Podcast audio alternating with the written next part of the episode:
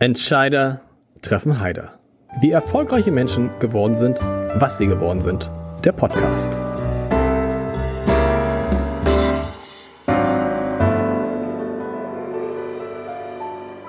Herzlich willkommen. Mein Name ist Lars Heider und in diesem Podcast sind immer wieder Menschen mit außergewöhnlichen Lebensläufen zu Gast. Das ist ja eigentlich das Ziel dieses Podcasts. Entscheidertreffen Heider begann mit dem ersten Gast, dem Gast die ersten Stunde, das war Ralf Dümmel, der mit Ach und Krach seinen Hauptschulabschluss bestanden hat und dann bei Möbelkraft eine Ausbildung machte und heute Vorstand eines Unternehmens ist, das, wie Ralf Dümmel neulich mir sagte, in zwei Jahren einen Umsatz von mehr als eine Milliarde Euro machen will. Tarek Müller war auch in diesem Podcast. Ähm, der hat seine Schule sogar abgebrochen und äh, dann unter anderem About You gegründet. Der hat mit About You, macht ja schon über eine Milliarde Euro. Und so geht es immer weiter und so könnte ich diese Reihe beliebig fortsetzen. Und der Mann, der heute zu Gast ist, der hat auch so eine Karriere gemacht, ein Leben hinter sich, das mit etwas begann, was überhaupt nicht darauf abzielte, dass er das machen würde, was er dann gemacht hat. Er hat nämlich, wenn das hoffentlich stimmt, Maurer gelernt. Und das Einzige, stimmt das überhaupt? Einmal nicken oder noch nicht sagen. Stimmt. Und das Einzige, was sein späteres Leben mit diesem Beruf zusammen hat, äh, zu, gemeinsam hat, ist das M am Anfang. Denn heute ist Mike Klocko auch mit M zu Gast und wir wissen, ich würde sagen, der bekannteste Musical Manager Deutschland. Ich kenne ihn schon, als ich noch kleiner Redakteur beim Hamburger Abend war. Da gab, war Mike Locko schon eine große Nummer in Sachen Musicals. Und Mike, du musst natürlich mal erklären, wie kommt man vom Maurer zum Musical? Ja, das ist eine interessante Frage. Also eigentlich war das Zufall. Ich habe den Beruf des Maurers gelernt, weil ich gerne Innenarchitekt werden möchte ah. oder wollte. Und da war es, glaube ich, eine ganz gute Voraussetzung, vorher einen handwerklichen Beruf zu erlernen, der das Denken und Gestalten als Innenarchitekt erleichtert. Ich habe dann eine Frau kennengelernt, eine Schauspielerin, äh, was ich damals nicht wusste, die mich dann mitgenommen hat zu einer Probe ins Landestheater Parchim in Mecklenburg-Vorpommern. Und ich bin in diese Probe reingegangen, bin rausgegangen aus dem Theater, habe gekündigt und am nächsten Tag am Theater angefangen. Wie? Von einem das, Tag auf den anderen? Von einem Tag auf den anderen. Das war äh, das Faszinierendste, was ich jemals erlebt habe, in einem Probenraum sitzen zu dürfen, der sozusagen äh, dunkel war und die Menschen dort interagieren sehen habe.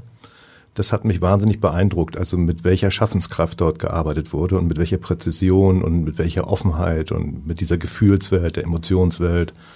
Das hat mich wahnsinnig angesteckt und ähm, da habe ich mir überlegt, was willst du jetzt eigentlich werden? Innenarchitekt oder möchtest du dann doch zum Theater? Und die Antwort war sehr klar, Theater. Aber nochmal, du bist in eine Probe, in eine Theaterprobe gegangen. An einem Sonntag, Dienstag, Mittwoch? Wann? In der, innerhalb der Woche. Ich hatte ganz, äh, ganz normal Urlaub genommen, äh, um die Zeit eben mit äh, mhm. der Frau verbringen zu können. Und die musste dann zur Probe. Und bei dieser Probe durfte ich im Zuschauerraum zu. Und dann bist du am nächsten Tag noch in der Ausbildung? Nein, nein, nein ich war schon, ich war schon ausgelernter äh, Maurer. Okay. Habe schon seit zwei Jahren auf dem Bau gearbeitet äh, und bin dann in die Firma und habe gekündigt und war am nächsten Tag am Theater. Und was hat dein, was hat dein Chef dann gesagt? Also ich, ich stelle mir gerade vor, da kommt einer rein und sagt, Chef, ich wollte nur sagen, ich kündige. Hast du ein anderes Angebot? Nee, ich gehe jetzt ins Theater. Na, das war ja in der DDR etwas anders. Also Theater hatte nicht äh, diesen Stellenwert wie hier in der Bundesrepublik. Mhm sondern Theater war so ein Sammelsurium aus äh, Querköpfen, die äh, nicht ins System passten, die ihre Meinung zu oft und zu laut gesagt haben, die möglicherweise nicht heterosexuell waren, sondern anders sexuell orientiert, die freigeistig waren. Und es war so ein Sammelbecken einfach. Ähm, das hatte dann diesen äh, Beinamen Faxentempel. Man geht in den Faxentempel. Okay. Das äh, hat auch mein Vater zu mir dann gesagt, als ich ihm erzählte, dass ich ins Theater gehe warum ich denn in den Faxentempel gehe. Früher habe ich das nicht verstanden, heute aus der Perspektive kann ich das wohl nachvollziehen. Wenn man in einer Kleinstadt wie Parchim, die nicht sehr viele Einwohner hat, in einem Theater ist, dann ist das schon sehr außergewöhnlich. Und äh, mir hat das aber nichts ausgemacht. Ich habe mich immer interessiert für Dinge, die außergewöhnlich sind und waren. Und so war es auch da. Und das war die größte Lebensweiche meines Lebens. Und du hattest ja keinen Job bei diesem Theater. Das heißt, du bist erst zu dem ehemaligen Arbeitgeber dann gegangen, hast, hast gekündigt und bist dann zu dem Theater gesagt, kann ich hier anfangen? Oder gab es da schon einen Job in Aussicht? Ich habe an dem Tag, wo die Probe war, auch das, die Gelegenheit gehabt, mit dem technischen Direktor äh, dort zu sprechen. Herr von Scholz hieß der damals. Mhm. Und äh, habe ihn gefragt, was man denn so können müsste, wenn man dort anfängt zu arbeiten. Und sagte, ja, Junge, wenn du handwerklich bega äh, begabt bist, kannst du hier alles werden. Und da habe ich ihn beim Wort genommen und er hat mir tatsächlich einen Job gegeben. Als Bühnen? Äh, als erstes war ich Kabelträger okay. und dann äh, Kulissenschieber und dann wurde ich äh, geadelt als Bühnentechniker und durfte dann die ganz normale Karriere als Bühnentechniker durchlaufen. Kulissenschieber, da denke ich immer, das ist Quatsch, das erzählt nur einer. Ich dachte erstmal so, so ein Wort für einen, der gibt es wirklich Menschen, die Kulissen hin und her schieben? Das gibt es wirklich. Äh, heute weniger als genau. damals, genau. weil vieles ist heute automatisiert oder wird anders gemacht, aber damals war es richtig händisch, äh, Kulissen hin und her schieben. Du wurdest dann Bühnenmeister, ist das sozusagen am Ende? Ja, also der ist ein Handwerksberuf. Absolut, das ja. ist ein Handwerksberuf. Da gibt es auch eine richtige Ausbildung in der oder gab es eine richtige Ausbildung in der DDR. Da muss man einen Lehrgang äh, besuchen und kriegt dann verschiedene Fachgebiete beigebracht: äh, Theaterhistorie, äh, technische äh, Voraussetzungen, physikalische Voraussetzungen, Vorschriften und so weiter. Das habe ich dann gemacht, habe meinen Bühnenmeister gemacht äh, und habe auch als Bühnenmeister in, im Landestheater Parchim ge gearbeitet. Das Besondere am Landestheater Parchim das wissen wahrscheinlich die Hörer nicht und die Hörerinnen, das war ein Abstechertheater. Ein Abstechertheater ist ein Theater, das sozusagen aus einer zentralen Position heraus ganz viele Spielorte bespielt, nämlich den ganzen Norden von Mecklenburg-Vorpommern. Deswegen habe ich auch eine große Heimatverbundenheit, weil ich äh, jeden Ort in Mecklenburg-Vorpommern kenne, weil ich in jedem Ort schon mal mit irgendeiner Theaterproduktion war. Wenn man aber dann sich von so einem Theater gefangen nehmen lässt, würde ich jetzt denken, man sieht das und sagt, ach, ich will natürlich auf die Bühne. Das wolltest du nicht? Doch, auch das hatte ich natürlich als Ambition. Mhm. Es gab damals ein sehr ambitioniertes äh, junges Regie-Team an dem Landestheater Parchim. Uwe Tag Berlin war dort äh, und andere Koryphäen, die heute auch in Film und Fernsehen bekannt sind. Und natürlich hat man auch da mal vorgesprochen für die ein oder andere Rolle, aber ich habe sehr schnell gemerkt, das ist nicht meins. Äh, ich bin besser auch hinter der Bühne als auf der Bühne. Warum nicht? Eine tolle Stimme hast du schon mal. Danke, ähm, das äh, sehr sehr nett gesagt, aber äh, die Stimme allein ist ja nicht das, was einen Schauspieler auszeichnet, sondern das ist die Intuition, sich in eine Rolle zu begeben und jemand anders zu sein, und zwar ganz anders zu sein. Und das liegt mir nicht so, das Verstellen. Ich bin eher ein direkter und sehr offener Typ, der auch nicht verbergen kann, was er denkt und was er fühlt.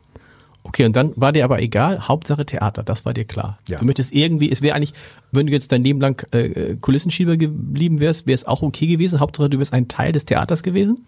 Ja, also Theater äh, äh, interessiert mich in, in seiner Grundsätzlichkeit, in seiner Bedeutung für die Gesellschaft, für den Menschen, für das Zusammensein, für die Problembewältigung. Im Osten war das ja noch viel ausgeprägter mhm. als jetzt äh, heutzutage. Also das äh, Bespielen von äh, politischen Themen, aber auch die Freigeistigkeit hat mich wahnsinnig fasziniert. Man konnte dort sagen, was man denkt, was man fühlt. Man hatte immer das Gefühl, dass um einen herum Menschen sind, die ähnlich denken und äh, diese Freigeistigkeit eben auch einfordern. Und das hat mir sehr imponiert. Und ich war dann zwischenzeitlich ja am Staatstheater in Cottbus auch, habe dort gearbeitet als Bühnenmeister. Theater hat mich in jeglicher Form interessiert, egal ob es jetzt Schauspiel, Drama, Musiktheater, Ballett war, Tanzen. Jede Art der Ausdrucksform auf der Bühne hat mich interessiert. Du musst aber sagen, was ein Bühnenmeister genau macht. Der Bühnenmeister ist sozusagen der gesetzliche Vertreter, der dafür Sorge trägt, dass die technischen Voraussetzungen den Vorschriften entsprechen und dass die Abläufe auf der Bühne technisch äh, einwandfrei laufen, ohne dass jemand verletzt wird oder es zu Störungen kommt während der Aufnahme. Nee, ganz schön hohe Verantwortung, weil da ja, ja, Sachen aufgebaut werden, die auch mal einstürzen können, weil wir kennen das Vorhänge, Schauspielhaus hat es mal gegeben, Vorhänge, eiserne Vorhänge runterknallen können. Also letztendlich so eine Art, du hast auch so eine Art TÜV-Verantwortung damals gehabt? Genau, man ja. hat mit den Genehmigungsbehörden sehr eng zusammenzuarbeiten. An erster Stelle natürlich die Feuerwehr, weil die Brandgefahr ist eines der größten Probleme, die Theater seit Jahrhunderten hatten und haben. Aber auch die statischen Sachen, also jede TÜV-Abnahme, jeder Produktion, jeder Maschine war oder ist in den Händen eines Bühnenmeisters. Okay, bis heute. Und dann bist du als Bühnenmeister, das war dann sozusagen der Wechsel auf die, in, in den Bereich Musical relativ schnell zur Stage gegangen, zum Starlight Express. Entschuldigung, da war Stage, Stage gab es noch nicht, es war noch Stella, richtig? Und Starlight Express. Ja, ähm, ich hatte ja einen Ausreiseantrag laufen seit 1987. Stimmt, das, das vergisst man immer gleich so genau. Okay. Und bin dann äh, am Tag der Maueröffnung mit einem Freund nach äh, Berlin gefahren, weil wir schon gehört haben, da sind irgendwelche äh, Zusammenrottungen von irgendwelchen Leuten an den Grenzen mhm. und ähnlich sagen, da wollen wir auf jeden Fall hin, da passiert bestimmt was, da sind wir dahin sind gerade angekommen und ähm, haben dann noch eine große Party gemacht. Es passierte natürlich nichts. Wir waren sehr betrunken zu der Zeit. Und am nächsten Morgen bin ich dann aufgewacht und habe gesagt, komm, wir fahren nach Prag, weil da war die Botschaft eben auf und man konnte in die Botschaft rein. Und da sagte der äh, Kollege zu mir, nee, lass mal noch hier bleiben. Also hier braut sich irgendwas sagen, irgendwas passiert hier gerade. Reden wir vom 9. November? Wir ja, reden immer noch vom 9. November. Und dann äh, sind wir noch da geblieben, sind dann irgendwann auch an die Mauer gegangen, gegangen. Ich hatte meine Papiere alle dabei, weil ich ja eigentlich nach Prag in die Botschaft mhm. wollte. Und so kam es dann, dass plötzlich der Schlagbaum aufging. Und äh, dann bin ich äh, auf die Brücke, auf die Bornholmer Brücke gegangen mit meinem Freund zusammen. Und in der Mitte hat er sich umgedreht, ist wieder zurückgegangen, weil er Angst hatte, dass man ihn nicht wieder reinlässt. Und ich habe gesagt, die Angst äh, kann gar nicht groß genug sein. Ich will gar nicht wieder zurück. Das heißt, du warst einer der Ersten? Ich war einer der Ersten, ja. Ich war auch einer der wenigen, dessen Ausweis noch gestempelt wurde. Weil die Ersten wurden noch alle gestempelt, mhm. damit man sie nicht wieder reinlassen muss, wenn sie wieder rein wollen. Ähm, das habe ich aber erst im Nachhinein erfahren natürlich. Und ich habe tatsächlich einen Stempel in meinem alten ostdeutschen Personalausweis vom 9. November. Kriegt man, oh, da kriegt man Gänsehaut. Und ich frage mich gerade, was war das dann für ein Moment, als du über die Brücke gegangen bist und stehst dann da? Was gibt's da, gibt's da eine Erinnerung daran? Ah, da gibt's ganz viele Erinnerungen dran. Also was macht man als äh, DDR-Bürger? Als erstes spricht man einen Polizisten an. Ja, das äh, hatte man in der DDR ja so gelernt. Das habe auch ich gemacht. Ich habe dann einen Polizisten dort angesprochen, der sagte, ja, äh, wenn Sie hier bleiben wollen, dann müssen Sie sich bitte dort und dort in den Messehallen in Berlin äh, anmelden. Das habe ich dann auch gemacht. Aber natürlich gehen Ihnen ganz viele Gedanken durch den Kopf. Was mache ich hier eigentlich? Wie fange ich das an jetzt? Das ist ein Neubeginn, du hast gar nichts. Ich hatte nur das, was ich an, anzuziehen hatte. Ähm, wollte auch keinen Kontakt aufnehmen zu Verwandten, die ich in der Bundesrepublik hatte, nicht in Westberlin, aber in der mhm. Bundesrepublik hatte, um denen sozusagen nicht auf die Tasche zu liegen dort. Ähm, und habe mich dann ganz normal eingereiht in die Schlange der vielen Wartenden und äh, habe mich dann mit den Alliierten getroffen, die mich dann befragt haben, ob ich bei Polizei, Staatssicherheit oder anderen äh, Organisationen tätig war. Und als das alles verneint wurde, wurde ich nach drei Tagen dann ausgeflogen in die Bundesrepublik. Das war da, dann eigentlich der Beginn und Startschuss. Okay, jetzt muss ich mich kümmern. Das mhm. ist jetzt meine Verantwortung, hier loszulegen und habe dann Bewerbung geschickt an viele, viele Theater in Deutschland, Österreich, Schweiz und habe viele Absagen bekommen, viele nette Absagen bekommen und eine einzige Einladung zu einem Vorstellungsgespräch nach Hamburg. Ah zur Stella AG, mhm. die damals ähm, Phantom der Oper äh, in Planung hatte, Starlight aber schon geöffnet hatte mhm. und wurde eingeladen und der technische Direktor damals, Martin Czermak, hat dann eine Stunde lang ein Vorstellungsgespräch mit mir gemacht und mich gefragt, wo ich herkomme und habe ich ihm das alles erzählt. Und dann sagte, ja, also wenn du das möchtest, dann kannst du da am 1. Januar bei Starlight Express anfangen. Ich kannte aber Starlight Express gar nicht. Ich mhm. wusste gar nicht, was das ist bin dann äh, zurück in mein äh, äh, ja, Flüchtlingslager, hieß das damals zwar nicht, das hieß Auffanglager und äh, habe mich dann erstmal informiert bei denen, die es da auch gab, ob jemand diese Show kennt. Und dann wurde mir erzählt, ja, das ist auf Rollschuhen und wahnsinnig technisch äh, mit Lasertechnologie und so. Und da habe ich gedacht, oh mein Gott, was habe ich denn hier gemacht? Wieso habe ich mich denn bei sowas beworben? Ich will doch nur Theater machen. Bin dann aber nach Bochum gefahren, habe mir das angeschaut und war platt und habe es mir eigentlich nicht zugetraut, dass ich das kann. Mhm. Also das war so. Als Bühnenmeister? Als Bühnenmeister, okay. ja. Weil das war so überwältigend. Und dann hab, haben wir nach der Show zusammengesessen, äh, der technisch Verantwortliche dort und die Company Managerin. Und dann äh, war für mich der Entschluss eigentlich klar zu sagen, also sorry, das kann ich nicht, ne? das da habe ich keine Ahnung von. Und dann hörte ich mich aber sagen auf die Frage, und können Sie sich das vorstellen? Und ich sagte dann, ja klar. Und habe gedacht, ey Mike, also okay. Und dann musste ich da durch, ja. Ich musste dann Englisch lernen, mich mit den neuen Techniken auseinandersetzen. Hydrauliktechnik war ein großes Thema dort, Lüftungstechnik ein großes Thema. Computer, ich hatte vorher noch nie einen Computer in meinem Leben bedient äh, und all solche Sachen. Und ja, dann habe ich das erstmal gemacht. Das heißt, es war gar nicht so dass du gerade, du wolltest nicht unbedingt was machen, was mit Musik zu tun hat. Du wusstest es gar nicht. Ich wusste es zu der Zeit nicht. du dachtest, es ist ein ganz normales Theaterstück. Richtig, ich dachte, es ja. ist ein ganz normales Theater. Ich hatte mich beim Starlight Express Theater in Bochum beworben. Für Gut. mich war das einfach ein ja. ganz normales Theater. Und äh, war dann etwas überrascht, dass die nur eine Show spielten und immer die gleiche und habe gedacht, naja, vielleicht, vielleicht ist das was, vielleicht nicht, musste einfach ausprobieren. Habe das dann gemacht und habe sehr schnell festgestellt, dass das sehr viel komplexer ist, als man von außen wahrnimmt und dass es wahnsinnig interessante Bereiche dort gibt. Und habe mich dann innerhalb des Stella hochgearbeitet von einer Produktion zur anderen, von einer Position zur anderen. Das habe ich auch gesehen in deinem Lebenslauf. Wie macht man das dann, dass man plötzlich ist man Star Express und dann ist man beim Phantom der Oper und da ist man bei Getz. Du warst halt bei allem, was damals groß war, kam plötzlich Mike Klocko um die Ecke, der eben noch sagte, Leute, eigentlich kann ich das gar nicht. Ja, das ist äh, das ist etwas, was mich, glaube ich, äh, auszeichnet. Also ich liebe es, Verantwortung zu übernehmen und das große Ganze zu sehen und nicht nur einen Teilbereich. Und wenn ich etwas verstehe, versuche ich diesen Bereich wieder weiter nach vorne zu drücken, um noch mehr zu verstehen und noch mehr äh, zu machen. Und das ist auch erkannt worden. So hat man mir immer größere Aufgaben gegeben, irgendwann Projektverantwortlichkeiten bis hin zum Produzent, äh, was ich jetzt eben auch mache und Geschäftsführung, obwohl das nochmal ein ganz anderer Bereich ist, wenn man aus der Technik kommt, äh, über Geschäftsführung zu sprechen. Aber es war immer meine Ambition. Ich wollte immer viel wissen, habe mich immer selber weitergebildet und mich interessiert für die Dinge, die auch neben mir passierten, die nichts mit meiner Verantwortung zu tun hatten. Und das haben die äh, Vorgesetzten, die ich hatte, in der Regel gut erkannt und eingesetzt und äh, hat dazu geführt, dass beide von Vorteil damit leben konnten. Beim Musical, wie viel Prozent ist da eigentlich Technik? Also die Kunst ist wichtig, aber Technik ist wahrscheinlich 40 Prozent? Die Technik ist komplex und ich glaube nicht, dass man das ein Stück aufteilen kann zwischen was ist der künstlerische Teil und was ist der technische Teil. Die Verantwortung, die man hat als, als äh, Bühnenmeister oder Produktionsleiter in so einer Produktion geht ja in die Millionen. Ja? Also mhm. Also wenn Sie so eine Harry Potter Produktion sehen, die kostet insgesamt 20 Millionen Euro, sie auf die Bühne zu bringen. Davon ist mehr als die Hälfte in der Technik ja. versenkt. Ja?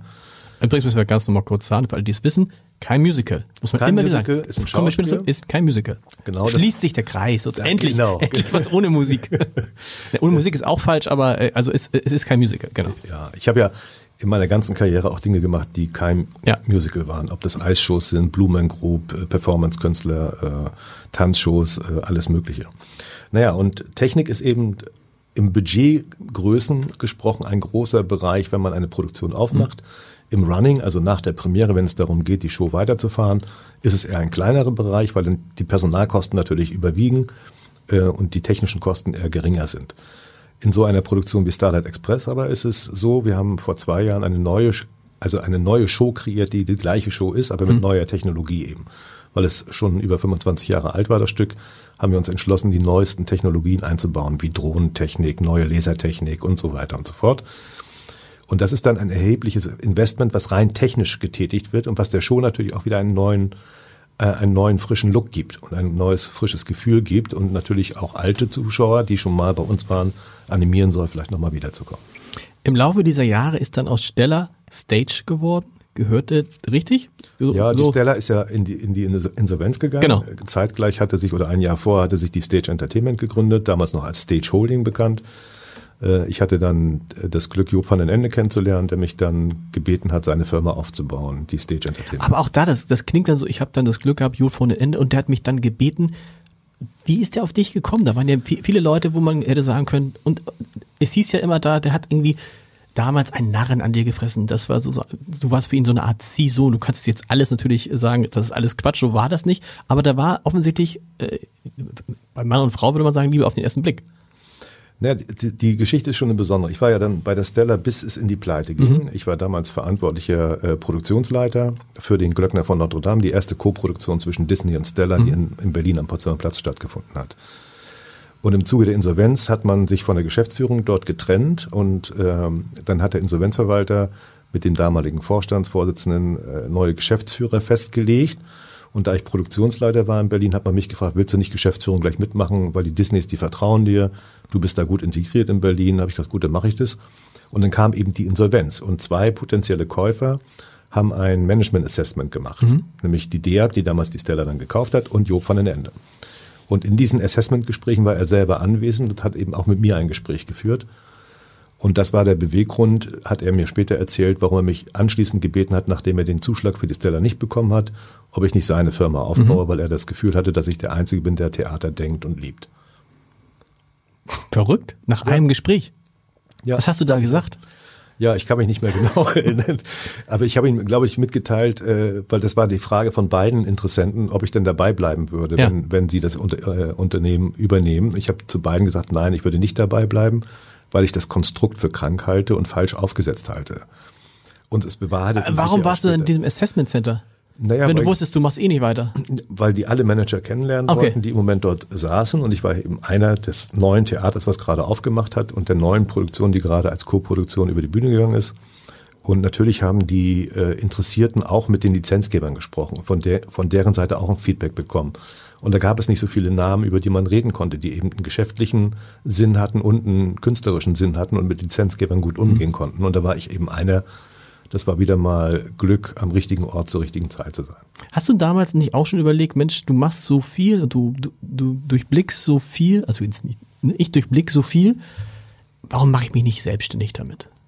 Doch, habe ich tatsächlich. Ja. Und das habe ich ja dann auch gemacht. Später? Später, also ich habe dann erstmal für Job diese Firma aufgebaut. Ich habe dann Buddy Holly hier in, in Hamburg gekauft, dann umgebaut zum König der Löwen, Essen dazu gekauft. Das darf man nicht so, man das König der Löwen, das darf man nicht so, weil das auch für mich so ein besonderer Moment war, weil ich eine der wenigen Premieren, an die ich mich erinnern kann, weil das so ein so was Besonderes war. Also das muss, war das für dich auch sozusagen einer der großen Tage, die Premiere König der Löwen? Ich erinnere mich noch mit Johannes Hesters, der damals, glaube ich, schon, der muss schon an die 100 gewesen sein, war auf so Kissen gebettet und in, in diesem Saal hatte ich das Gefühl, außer mir waren alle wichtig und prominent. Das, das war so, das war so, dass man, wenn man sich heute Musical-Premieren anguckt, denkt man so, uh, da ist irgend so ein, kenne ich den nicht irgendwie vom Big Brother, aber damals war das, da war alles, das war Glamour, das war auch dieses Rüberfahren über die Elbe in dieses neue Theater, dann diese unglaubliche Aufführung, von der man ahnte, das ist jetzt vielleicht nicht nur für ein halbes Jahr. Also, wie war das für dich? Also ich, ich habe damals, ich habe noch so Erinnerungen, als wäre es gestern gewesen. Ähm, für dich muss es ja noch viel, viel heftiger sein. Ja, das ist eines der größten äh, Projekte gewesen, die ich jemals gemacht habe, der Theaterumbau, aber auch die Produktion auf die Bühne zu bringen. Wir hatten damals ein tolles Team äh, zusammen in der Vermarktung, aber auch in der Produktion. Wir hatten eine absolute Aufbruchstimmung. Wir hatten ja das Astra Hochhaus, äh, die Etage 9, zuerst gemietet. Am Ende hatten wir Etage 9 bis 14, weil wir so schnell gewachsen sind äh, mit, den, mit den Plänen, die wir dort für Job umgesetzt haben. Es war eine tolle Zeit. Heute aus der Historie heraus betrachtet, sagt man natürlich, ja, der schöne Weg über die Elbe, das gab's vorher bei Buddy Holly auch, da hat's keiner gedacht. Da haben alle gesagt, oh, wahnsinnig kompliziert da hinzukommen. Aber die, die, die Idee eben, die äh, Fähren zu Werbeträgern Mhm, zu machen, genau. die dann die Gäste von A nach B bringen, das war eben das Besondere und hat sich eben ausgezahlt bis heute. Wir haben ein 20-jähriges Jubiläum gerade feiern dürfen hier in Hamburg für König der Löwen. Das ist eine Produktion, die mich immer noch sehr stolz macht. Warst du auch dann eingeladen, selbstverständlich? Ich war zum 20-Jährigen nicht eingeladen, Okay. obwohl ich glaube, dass es eher ein Versehen war. Okay. Ich bin äh, sonst zu jeder Premiere eingeladen. Wir haben also sind on speaking terms, wie man das so schön sagt. Äh, die Eigentümer haben ja auch gewechselt, also da gibt es auch keine emotionalen Hindernisse mehr, um Genau. das zu tun. Und das war ja so, da warst du damals auch in Hamburg. Ich erinnere das, weil ich viel über Musicals berichtet habe. Das war klar, der, das ist sozusagen Mr. Musical, der Mann, der auch Hamburg die entscheidenden Impulse gibt und so. Und plötzlich warst du, weg ist ja das falsche Wort, aber plötzlich endete das. Warum? Also die Anfangszeit war natürlich wahnsinnig spannend. Wir Ja. haben ja dann Mamma Mia gemacht, Genau. Titanic gemacht. Äh, Ich bin ausgezeichnet worden, eine meiner wenigen Auszeichnungen in meinem Leben als Hamburger des Jahres äh, für diese Aktivitäten, die ja nur stellvertretend an mich dann übergeben werden, weil das ist ja Es war auch die, gro- muss man sagen, es war die absolut große die- Zeit der Musicals, oder? Ab, absolut so. Und Also da äh, war jedes, da war es nicht so wie heute, dass man, also da war jedes Musical eigentlich ein Treffer auch, ne? Ich erinnere auch Mama Mia, meine Güte, was für ein Erfolg. das war die beste äh, Premierenparty, die wir uns hatten. Das ganze, äh, die ganze Reeperbahn überdacht mit zweistöckigem Zelt. Das war schon ein großes Ja. Kino. Ähm, ja, und dann geht, wie oftmals im Leben, äh, eine Zeit lang alles gut und dann plötzlich äh, kommen doch Disharmonien auf. So war es auch bei mir. Ich war dann äh, siebeneinhalb Jahre bei der Stage Entertainment und wir haben uns nach acht Jahren getrennt. Ähm, das war ein relativ schneller Bruch, weil die Ausrichtung der Firma eben bis dahin immer in meinen Händen lag und ab dann nicht mehr in meinen Händen liegen sollte, sondern Job wollte sich mehr einbringen, was sein gutes Recht ist, es ist seine Firma gewesen. Ähm, dadurch haben wir unterschiedliche Auffassungen gehabt. Ich bin jemand, der sehr direkt ist äh, und das haben wir dann direkt geklärt. Und ich habe dann aufgehört, habe äh, dann bei jemand anderen begonnen. einen Au, Tag aufgehört noch, später. bevor ein, ein Eintracht spielt, Eintracht spielt, aufgehört müssen wir, nee, erzähl jetzt die Geschichte zu Ende und dann kommen wir nochmal zu Udo Jürgens, aber, also ein, also ein Tag später? Einen Tag später habe ich dann, also am 31. März 2008 habe ich aufgehört, am 1. April 2008 habe ich dann angefangen bei einem äh, Unternehmer, der drei Theater betrieben hat in Nordrhein-Westfalen. Das fand ich war weit genug weg und äh, der hatte mir in Thomas Aussicht, Kraut? Thomas Kraut, der hatte mir in Aussicht gestellt, seine Firma zum Ende des Jahres zu kaufen. Okay. Das habe ich dann auch gemacht. Im Dezember 2008 habe ich dann die Firma das, gekauft. Das Geld hattest du? Nein, ich Nein. hatte das Geld nicht, aber Okay. es gab zu der Zeit tatsächlich noch Banken, die Dinge finanziert haben auf Gut und Glaube und Treu und Glaube. Und so habe auch ich eine Bank gefunden, die das getan hat. Obwohl ich im Nachhinein mich immer frage, warum? Weil es war das Jahr der Finanzkrise. Ja? Ich meine, das war 2008, das war der, also eigentlich ein Desasterjahr für Banken. Und trotzdem haben wir es geschafft, dass sie das finanziert haben. Ähm, Und dann habe ich das Unternehmen mehr BB Entertainment aufgebaut. Das ist ganz interessant. Es gibt, ich ich weiß nicht mehr, irgendwer hat mir mal erzählt, dass es um Kredite ging, war es in diesem Podcast. Da ging es auch um dich. Und dann sagte ich, sagte derjenige Unternehmer, ich zitiere immer gern Mike Klocko, der hat mal gesagt, also vielleicht stimmt's auch nicht, hat mal gesagt, weißt du, ich, wenn ich jetzt einen Kredit über 50, ob ich einen Kredit über 20 Millionen, über 30 Millionen oder über 50 Millionen nehme, ist relativ egal, weil ich habe weder 20 Millionen noch 30 Millionen noch 50 Millionen. Und das fand ich einen sehr klugen Satz. Ich, ich weiß nicht, ob er von dir stimmt, aber er ist sehr klug. Ja, das ist auf jeden Fall so, weil viele Menschen haben Angst davor, 300.000 Kredit aufzunehmen, um ihr Haus ja. zu kaufen oder 500.000 aufzunehmen, um eine Firma zu kaufen, um die dann weiterzuentwickeln. Ab einer gewissen Größenordnung eines Kredites ist es egal. Ja, mhm. also weil ich stehe ja ein mit meinem ganzen persönlichen Hab und Gut. Ob das jetzt reicht für eine Million oder für 50 oder für 100 Millionen, macht dann keinen Unterschied mehr. Mhm. Ich gebe alles rein, was ich habe. Mehr geht halt nicht. Und die Bank gibt am Ende den Kredit auf die Person. Natürlich ist das Businesskonzept wichtig, aber als wichtigste ist die Person. Mhm. Glaube ich der Person, dass sie ihre Vision, ihre Pläne umsetzen kann? Hat sie die Fähigkeiten? Hat sie das Durchhaltevermögen, die, den Willen, Dinge umzusetzen? Und das war am Ende der ausschlaggebende Punkt, glaube ich, hat mir zumindest die Kreditberaterin gesagt, der Bank, dass man mir diesen Kredit gegeben hat. Offensichtlich bist du überzeugend. Wir müssen dann nochmal dazu kommen, zu dieser Zeit als, als Unternehmer, die ja dann auch wieder irgendwann endete, wahrscheinlich auch innerhalb von einem Tag. Aber du musst noch, weil ich das gemocht habe, ähm, ich war noch niemals in New York, war, wenn ich mich recht erinnere, das Musical wurde auch als Produzent am stärksten mit dabei warst. So ist es, oder? Das war, oder war das das, war das, das erste, wo du richtig von der, vom, vom Beginn bis zum Ende auch sag mal, künstlerisch dabei was? Ja, der Unterschied ist ja, wenn Sie Lizenzproduktionen einkaufen in der Welt, dann, dann, dann folgen Sie einem Plan, dem genau. Lizenzplan, den der Lizenzgeber vorgegeben hat. Das heißt, wenn es jeder versteht, wir reden davon, es gibt ein Musical am Broadway, das macht irgendwer, meinetwegen Disney, und man kauft dann die Lizenz und dann gibt es wahrscheinlich so eine, das so und so, so und so müsst ihr es aufführen. Gibt es genau. eine Produ Production Bibel, da steht alles drin, wie es zu sein okay. hat, äh, was für ein Casting man braucht, und dann ist es eher eine ausfüllende Rolle. Und wenn Sie ein neues eigenes Stück machen, also die Idee haben, die Kreativen äh, unter Vertrag nehmen, die Musik einkaufen, den, ein Regie-Team draufsetzen, dann sind Sie als Pro Produzent am Schaffensprozess mhm. beteiligt. Und das ist eine andere. War es deine Idee? Das war meine Idee. Du bist doch zu, zu Udo Jöns gegangen und gesagt, ich mache einen Musiker? Ich bin zu dem Manager von Udo okay. gegangen, den ich äh, schon sehr viele Jahre kannte und habe den als erstes überzeugt. Und dann sind wir mit unserem Kreativteam, also unserem Inhouse-Team dann hin und haben mit Udo Jürgens selber mhm. gesprochen sehr feiner Mensch. Es war auch eine tolle, tolle Erfahrung. Aber der Unterschied ist eben, sie schaffen dort ein neues intellektuelles Klar. Produkt. IP-Rights nennt man das, ja. Intellectual Property Rights. Und das fordert ihre ganze Kraft und ihren ganzen Willen und Überzeugung. Und wenn es dann zwei Leute gibt, die an diesem Projekt arbeiten, was Job eben dann wollte, er wollte dabei ah, sein, ah, okay. äh, dann ist die Richtung nicht mehr klar und nicht eindeutig. Und dann gibt es eigentlich nur eine Entscheidung, es kann nur einen geben. Ja. Und dann ist der Eigentümer einfach in der besseren Position. Das heißt, ihr habt euch dann am Ende, seid ihr auseinandergegangen, obwohl dieses Projekt ja extrem erfolgreich war. Das ist sehr erfolgreich ne? gewesen und ist immer noch erfolgreich, auch mittlerweile als Film umgesetzt mhm. worden, ohne dass, ich, ohne dass ich was dazu beigetragen habe. Aber das zeigt äh, die, die Wucht, dieses, die dieses Stück hatte und die Kraft, die dieses Stück hatte. Und äh, es freut mich sehr, dass es heute immer noch gespielt wird. Ja. Also jetzt kommen wir dahin. Firma Thomas Kraut, Firma rausgekauft und dann hattest du eine eigene Firma. Mehr Entertainment. Richtig. So. Ja. Die natürlich Musicals gemacht hat. Die Musicals gemacht hat, Tourneen Auch. gemacht hat und ich habe dann angefangen, äh, mich für andere Theater zu interessieren. Also damals gehörten zu dieser Firma der Mietvertrag für das Kapitoltheater in Düsseldorf. Mhm. Dann der äh, Vertrag für den Musical Dome in Köln, dieses Zelt, was ungefähr, ungefähr baugleich ist mhm. mit dem König der Löwenzelt. Und Starlight Express eben das war insofern besonders, dass ich nach so vielen Jahren eben zurückgekommen genau. bin zu Starlight und plötzlich Eigentümer von Starlight war und dort den, äh, den Plan umgesetzt habe, wie wir weiter in der Vermarktung äh, umgehen und so weiter. Hab dann als nächstes den Admiralspalast in Berlin übernommen. Das war ein, äh, oder ist ein Traditionshaus, das ich sehr toll fand. Äh, aber habe mich immer mit dem Gedanken getragen, was kann ich eigentlich in Hamburg machen? Und äh, irgendwann äh, habe ich dann angefangen, hier nach Bauplätzen zu suchen, nachdem ich mit dem Ketzzelt hier in einer Kooperation auf dem Heiligen Geistfeld mhm. war, was sehr erfolgreich war. Und habe dann die Gespräche mit der Stadt ge geführt. Ähm, ich kannte natürlich auch noch eine Menge Leute aus meiner Zeit bei der Stage und bin durch Zufall dann auf, den Groß, auf das Großmarktgelände aufmerksam Jetzt musst du sagen, warum wolltest du zurück nach Hamburg?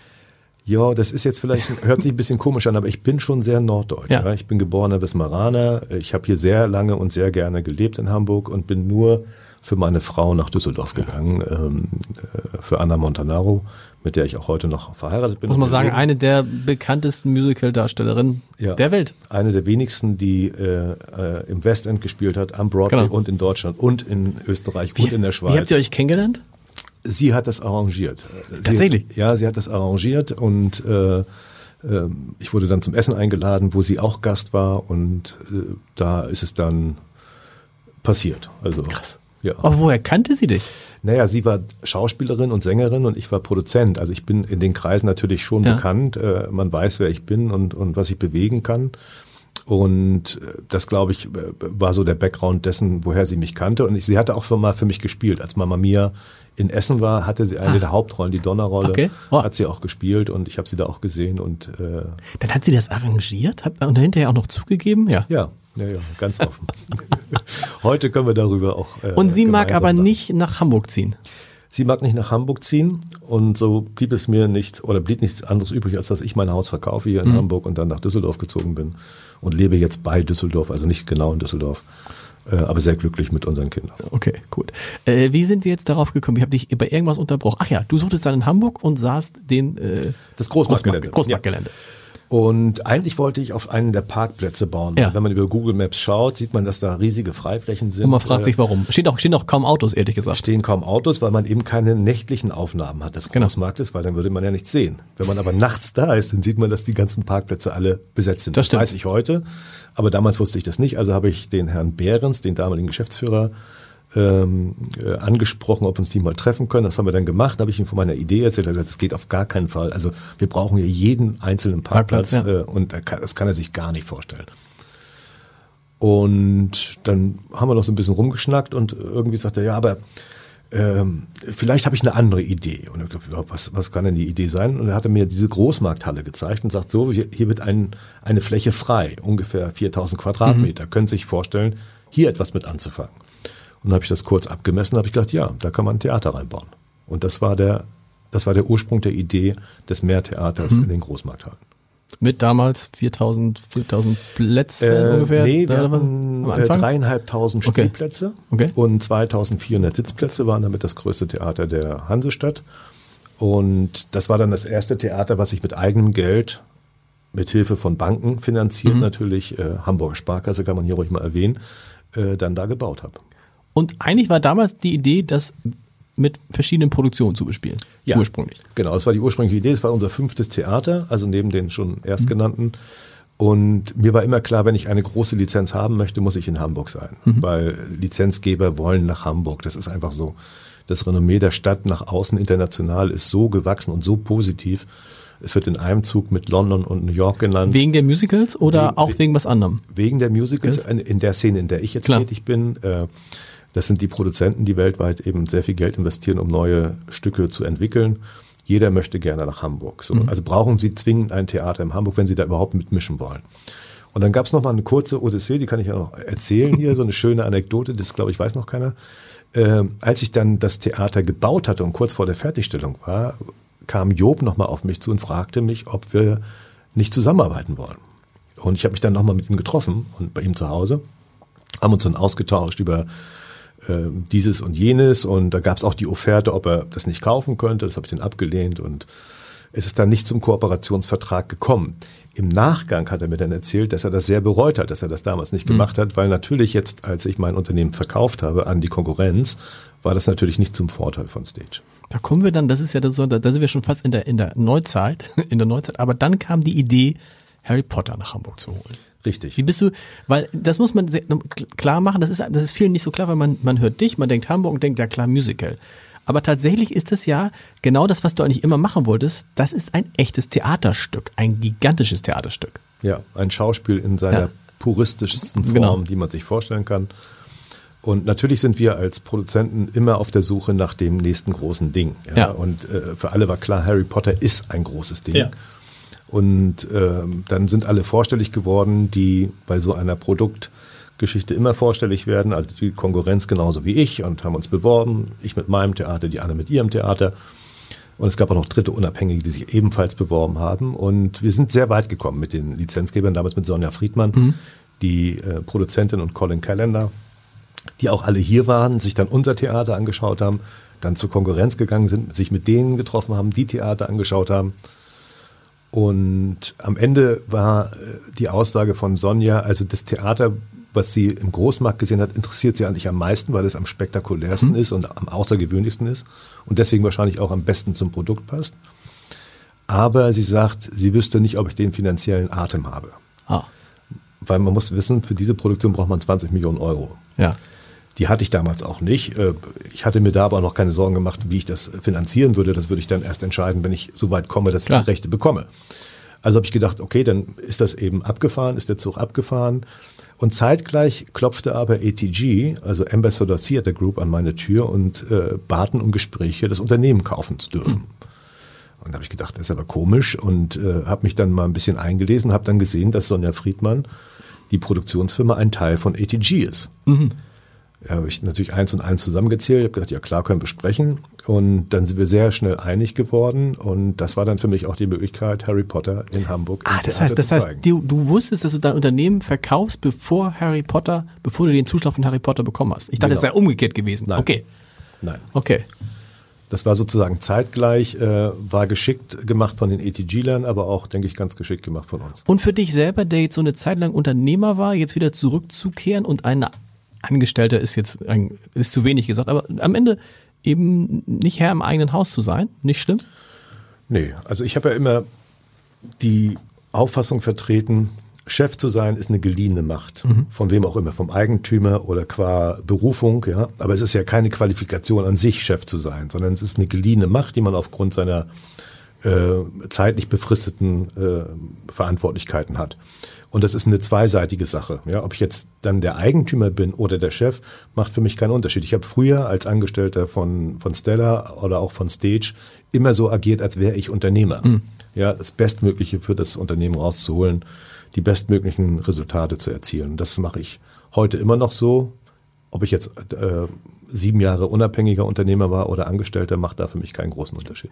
Und dann hattest du dieses große Ding, Harry Potter, äh, und ich habe gerade nochmal nachgelesen, dann irgendwie Januar, Februar, was so im Abendblatt darüber stand. Und das war halt so eine gigantische, also Vorfreude von, auch von der Stadt, weil da kam mal wieder was Neues. Und dann, wir wissen es alle, kam ähm, Corona. Und ging es dir da auch so, wie es Politiker sagen in diesem Podcast, dass wenn man schon so viel erlebt hat wie du, dass einen das natürlich schon kurz mal, also umhaut ist das falsche Wort, aber schon natürlich beschäftigt, aber eben nicht umhaut. Sondern dass ein, das, also weil man weiß, das hat Olaf Scholz mal hier gesagt, er sagt, er hat, ich hat, er hat so viel Krisen in seinem Leben erlebt, also politische Krisen, dass ähm, tatsächlich ihm jetzt auch dieses Amt des Bundeskanzlers, er, er nimmt das schon wahr, aber es ist jetzt auch sozusagen ein weiteres Amt und er weiß, das Prozedere geht weiter, aber es geht halt immer weiter, egal was passiert und man muss sich diesen Dingen halt stellen das Leben geht immer weiter, das ist klar, obwohl ich mir von einem Bundeskanzler schon etwas mehr Demut wünschen würde für das Amt, also und ich das als weiteres Amt betrachten würde. Nein, also nein, das, das ist das ist demütig gemeint tatsächlich. Also er wollte damit, glaube ich, sagen, dass er nichts jetzt nichts Besseres ist deswegen. Also er ja, hat schon eine okay. hohe Demut vor dem Amt, aber so so nach dem Motto, nur weil ich jetzt Kanzler bin, bin ich jetzt nicht was Besseres als andere Menschen. Genau, das das sehe ich genauso. Ähm, ich glaube, dass Menschen aber auch wachsen mit ihren, mit, mit ihren Krisen, ja. Und das ist so, also die Corona-Krise jetzt, als es dann anfing, kurz vor der Premiere, dann wirklich ernst zu werden mit der Absage dann der mhm. Premiere. Mhm. Es hat mich sehr erinnert an meine sportliche äh, Vergangenheit als Boxer, ja. Bevor ich angefangen habe zu boxen, habe ich mir geglaubt, wenn man einmal am Boden liegt, kann man nicht mehr gewinnen. Das habe ich dann sehr schnell gelernt, dass man trotzdem gewinnen mhm. kann. Und das ist so ähnlich auch bei Dingen, die schieflaufen im Leben. Natürlich kann man Niederlagen erleiden, aber trotzdem gilt es, wieder aufzustehen und es weiter zu versuchen und besser zu machen. Und das ist eine Lebenslehre, die ich, die ich hatte. Wann immer es mich hart getroffen hat, wirtschaftlich, äh, familiär, emotional, beruflich, war am nächsten Tag die Aufgabe, okay, let's go again, mhm. let's try again. Und mach es nochmal und äh, mach es anders, lern aus den Fehlern, mach es besser. Und so war das auch bei der Absage. Natürlich ist es hart, wenn man mit, mit so vielen Leuten so viel Kraft, so viel Geld, so lange Zeit an einem, auf einen Punkt genau zuarbeitet und dieser Punkt dann plötzlich am Horizont verschwindet. Ähm, zumal man auch sehr erfolgreich unterwegs war. Wir haben ja wahnsinnig viele Karten verkauft. 300.000 Karten? Genau, es gab ja schon Jahre nicht ja. mehr so viele Karten verkauft. Udo Lindenberg war da, äh, Udo Lindenberg, Udo Jürgens war damals auch so in der Größenordnung. Udo Jürgens war auch schon sehr gut, ja. König der Löwen, so. Nee, König nee, der Löwen hatte zur Premiere nicht mal 100.000 ah. verkauft. Aber es war eine andere Zeit, es war 2001, das ist also schon ewig. Ja, her. aber man würde denken, dass es damals einfacher gewesen wäre. Nee, okay. es war schwieriger, schwieriger? Okay. aber nach der Premiere hat der König der Löwen gigantisch viele ja. Karten verkauft. Naja, äh, meine schwierigste Aufgabe war aber nicht mich selber jetzt einzufangen, sondern eben die, das Team da mhm. einzufangen, die 180 Leute, die dort äh, jetzt so lange mit mir dran gearbeitet haben und denen jetzt klar zu machen, das, das wird jetzt hier nichts, ja. Und wir verschieben nicht auf morgen, nicht auf übermorgen, sondern wir schieben auf Oktober. Da haben mich ja alle für verrückt erklärt, ja. Warum denn bis Oktober ist ja totaler Quatsch mhm. und man könnte auch im Sommer jetzt oder im Mai schon, ja. Und dann hat sich im Nachhinein herausgestellt, dass nicht mal Oktober gereicht hat, dass wir nochmal äh, um ein Jahr verschieben mussten. Oktober stimmte schon fast, nur eben falsche Jahr. Äh, Im falschen Jahr, genau.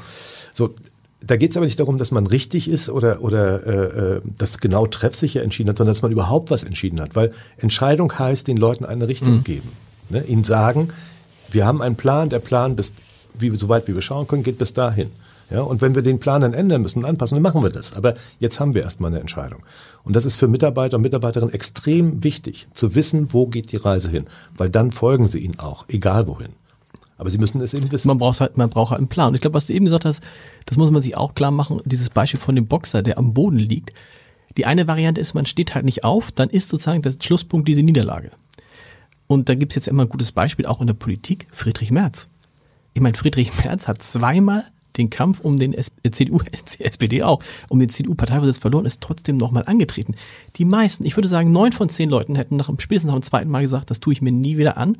Aber das ist weder so ein Beweis, Olaf Scholz vielleicht auch, so ein Beweis, dass eben man, es geht immer noch alles, egal was passiert ist vorher. Ja, das ist ja auch ein Trost. Ja. Also ein Trost für alle, die äh, Niederlagen erleiden. Und es geht uns ja früher oder später allen so, dass wir genau. mal eine Niederlage erleiden aber die eben richtig einzuschätzen, abzuwägen und äh, sich neu auszurichten und dann einen neuen Ansatz zu unternehmen. Ne? Nicht bis zur Unendlichkeit. Ich meine, wenn der März das jetzt noch dreimal probiert hätte und nicht geworden wäre, dann hätte ich ihm auch geraten, vielleicht nicht nochmal zu versuchen. Ähm, aber ich denke, äh, gerade im beruflichen und im, im, privaten Bereich ist das absolut eine gute Lebensmaxime. Genau. Von Anfang an habt ihr gesagt, wir machen 2G+. Ja. Warum? Naja, ich habe gesagt, was ist, was ist denn das schlimmste Szenario, was uns staatlicherseits auferlegt werden könnte, außer die Schließung. Mhm. Und dann war immer die Aussage, ja, also wenn die jetzt noch sagen, wir sollen doppelt geimpft sein und noch getestet sein, das wäre wär eine Katastrophe. Ich sage, genau, dann machen wir genau das. Mhm. Wir setzen jetzt den Standard, um bis zu diesem Punkt in jedem Fall jeden Tag spielen zu können, was wir auch geschafft haben. Mhm. Äh, bis auf drei Forschungen, die ausgefallen sind, nicht wegen Corona, sondern weil wir tatsächlich keine Ersatzbesetzung hatten für Scorpius, weil die Cover noch nicht trainiert waren und unser erster Scorpius war krank. Okay. Aber seitdem haben wir eben diese 2G-Plus-Regelung. Äh, wir hatten zuerst noch eine riesen Teststation aufgebaut. Äh, wir hätten da bis zu 200 Leute pro Abend testen können. Es ist im Durchschnitt ungefähr sind 14 Leute gekommen, nicht getestet. Mhm. Das heißt, auch das Publikum ist ein sehr wissbegieriges und sich sehr gut vorbereitendes Publikum, die sich also genau einlesen und schauen, was sind die Voraussetzungen, was muss ich mitbringen, wie muss ich äh, äh, wann, wo anreisen, damit das alles funktioniert. Und heute haben wir jetzt noch zwei Buden, wo wir vielleicht am Abend zehn Leute testen, die es irgendwie nicht geschafft haben. Und es gibt keinerlei Beschwerden, es gibt keine Infektionen. Also bisher toi, toi, toi. Und die Leute kommen tatsächlich? Wir sind ausverkauft. Also ja. ausverkauft. Wir sind nicht 100 Prozent ausverkauft, nicht, dass mir das jemand jetzt, genau. aber wir sind über 90 Prozent ausgelastet. Ja. Wir wären ausverkauft, wenn wir nicht dieses Flexibilitätstickets anbieten würden. Das heißt, bis 48 Stunden vor der Vorstellung können Sie verschieben. Mhm. Einige Gäste nutzen das und verschieben das jetzt in den Sommer hinein, weil sie nicht in dieser Zeit ins Theater kommen möchten. Das verstehe ich. Aber das hindert uns daran, eben die 100 Prozent zu erreichen. Aber wir verkaufen sehr viele Karten auch in dieser Zeit. Wir sind auch heute Abend, ähm, äh, auch heute und gestern wieder sehr gut verkauft gewesen. Und ich glaube, wir haben hier eine sehr, sehr gute Produktion, die unter normalen Umständen weitere Rekorde hier gebrochen hätte. Kommt das, holt man, kann man sowas nachholen? Naja, also wenn Sie interessierter äh, Theatergänger sind und sich für so ein außergewöhnliches äh, Theaterstück entscheiden, oder wenn Sie Harry Potter-Fan sind, ja. oder wenn Sie äh, spektakuläre Zaubershows mögen, dann sind, da sind schon, alles, da sind schon fast alle, sind schon fast, fast alle, alle dabei. Drin. Ja, genau. Und das Potenzial ist, ist, ist riesengroß. Und wir sehen es ja, die Leute sind, also die gehen da raus und sagen, sowas haben sie noch nicht gesehen. Ja. Und so geht es vielen. Ja. Viele, die auch schon viele Stücke gesehen haben. Diese, muss noch mal diese Sache erklären mit dem, wir reden über sechs Stunden, zwei Teile. Ja, also. Das ist ja auch so, normalerweise würde man jetzt voll sagen, Leute, seid ihr irre?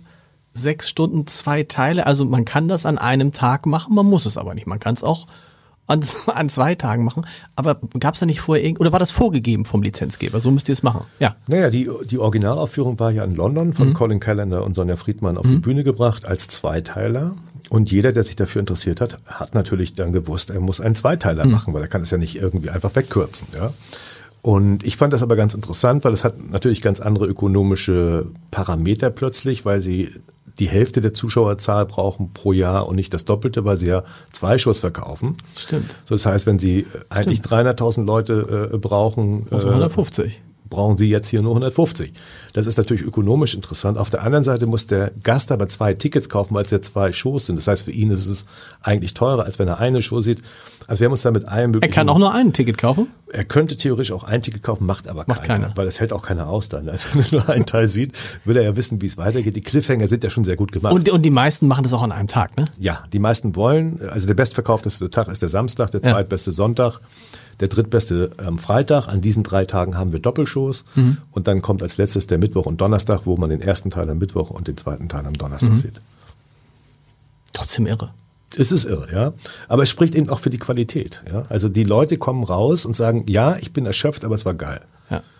Ja, also man kriegt so viel geboten und muss so viel verarbeiten. Und ich habe auch Leute gehabt, die am Mittwoch drin waren und gesagt haben, was habe ich für einen Scheiß gemacht? Warum habe ich das nicht an einem Tag ja. gebucht? Ja, jetzt muss ich den ganzen Tag warten, um zu wissen, wie es weitergeht, weil das die Story ist wirklich äh, oder das Theaterstück ist wirklich eine Story-driven Geschichte. Also da geht es um, um äh, zwischenmenschliche, zwischenmenschliche Konflikte, um Vater-Sohn-Beziehungen, aber auch Gut und Böse. Äh, also alles Dinge, die man heute auch im Leben merkt und spürt und braucht. Das Böse, das Gute, das vermeintlich Böse, was dann plötzlich doch nicht böse ist. Das Gute, was vermeintlich gut ist, aber doch nicht gut ist. Also auch so Ambivalenzen, die wir auch heute in unserer äh, politischen mhm. Diskussion haben, ja, dass wir nicht mehr einfach einschätzen können, wer ist eigentlich gut und wer ist böse, wo, wo ist eigentlich rechts und wo ist links, ja das macht es ja den Menschen auch so schwer, sich zu entscheiden und sich zu artikulieren. Ich habe ja viele, äh, viele Kulturschaffende hier und muss sagen, ich bewundere das, wie ihr durch diese, ja, durch diese Jahre, muss man jetzt ja sagen, gekommen seid. Mit einer hohen Professionalität, mit einer Gelassenheit ist vielleicht das falsche Wort, aber schon. Ich finde, zwischendurch hätte die Kultur ja auch mal richtig schreien können und richtig das Gefühl artikulieren können, wisst ihr, ihr vergesst uns. Also das, was sich jetzt so ein bisschen dreht gerade, ne? jetzt beschweren sich ja die Fußballer darüber, dass die Theater offen bleiben können, während die Fußballstadien leer sind zu diesem Zeitpunkt, in dem wir diesen Podcast aufzeichnen. Das kann sich ja auch immer morgen schon wieder ändern. Ähm, wie hast du die Kultur so erlebt in diesen zwei Jahren? Ich glaube, dass das für die Kultur ein äh, zwar ver, also zwar kein schöner Schock ist, aber ein guter Schock mhm. ist am Ende. Äh, weil es stellen sich Existenzfragen und grundsätzliche Fragen. Also bin ich tatsächlich als Kulturschaffender systemrelevant? Erstens, jeder Mensch ist systemrelevant. Jeder, der äh, lebt, ist systemrelevant. Ich will das nicht in Frage stellen. Aber äh, ist es tatsächlich so, dass Kulturschaffende genauso wichtig sind wie unser Hospital, unsere Hospitaler, die äh, Leute, die in den Krankenhäusern arbeiten, die Impfzentren und so weiter? Nein, sind sie nicht, weil am Ende müssen wir, wenn es, wenn es ums Überleben geht, geimpft werden hm. und müssen nicht ins Theater gehen. Hm. Natürlich ist diese Erkenntnis bitter für alle Beteiligten, aber sie heilt auch. Ja, weil plötzlich wird es relevant, was tue ich denn in der, in der Zeit, in der ich nicht Kultur schaffen hm. darf? ich engagiere mich. Ja, wir haben unseren Hauptdarsteller, den Markus Schöttl, der plötzlich im Altenheim arbeiten geht. Ja, äh, unsere äh, äh, Crew-Mitarbeiter, die plötzlich nach Ahrtal fahren und da den Aufräumungsdienst machen in den überfluteten Gebieten. Also plötzlich sich gesellschaftlich engagieren und damit absolut nochmal sicherstellen und klarstellen, wie systemrelevant mhm. sie sind. Weil es definiert sich nicht über den Beruf oder über die Öffnungszeiten eines Theaters, sondern es definiert sich über das Engagement, das jeder Mensch der Gesellschaft wie er zurückgibt oder wie er sich einbringt in die Gesellschaft. Und das fand ich einen sehr heilenden Prozess, weil viele sind doch sehr in der Komfortecke und sagen, ja, ich bin ja hier im Staatstheater und das ist ja alles, ich habe ja hier meinen Tarifvertrag Stufe ja. 5 und jetzt kann ich ja, demnächst gehe ich auf 6 hoch und dann bin ich unkündbar und das ist alles sehr komfortabel. Und natürlich sind die Krisen finanziell relativ glimpflich jetzt äh, abgelaufen, weil natürlich die öffentliche Hand alles, was an Defiziten da war, aufgefangen hat. Aber die Abrechnung kommt jetzt ja erst mhm. noch, weil irgendjemand muss das Geld ja zurückzahlen. Und da werden sich Fragen stellen, äh, die jetzt noch gar nicht im, im Mittelpunkt sind. Also wie wollen wir denn eigentlich unsere zukünftige äh, Kultur finanzieren? Wie soll das aussehen? Ja? Ist der Kulturauftrag so noch gerechtfertigt? Ist das ist der Anteil der Besucher in Relation zur Bevölkerung ausreichend, um diese Subventionsgrößen zu zahlen, mhm. ja oder nein? Don't get me wrong, ich bin ein totaler Fan des Staatstheaters, aber es muss sich trotzdem äh, fragen, wofür und warum brauchen wir das? Und diese Diskussion müssen wir führen, damit es klar wird, wofür wir es brauchen. Dass sie nicht heimlich passiert oder nur in den Ausschüssen passiert, wo das Geld von A nach B geschoben wird, sondern dass es inhaltlich passiert. Mhm. Ja? Warum soll äh, ein Staatstheater denn Musicals spielen und uns jetzt Konkurrenz machen als Private? Das macht keinen Sinn. Wenn es einen Bildungsauftrag hat, wie, wie gestaltet sich dieser Bildungsauftrag? Was ist der Bildungsauftrag? Wen wollen wir womit wie erreichen? Das sind Fragen, mit denen wir uns beschäftigen sollen. Und dann äh, ist die Frage der, äh, ist man systemrelevant oder nicht, äh, nicht mehr zu stellen, weil sie ist quasi also wie das Faktum dann. Mhm. Es ist systemrelevant, weil ich bin. Wenn ich bin, bin ich relevant. Das ist ein schönes Schlusswort. Vielen Dank. Ich glaube, man könnte noch stundenlang zuhören tatsächlich. Wir treffen uns noch mal wieder in zehn. Wer weiß, was, was, man weiß ja nie bei dir, was morgen passiert. Ja, schauen wir mal. Schauen wir. Vielen Dank.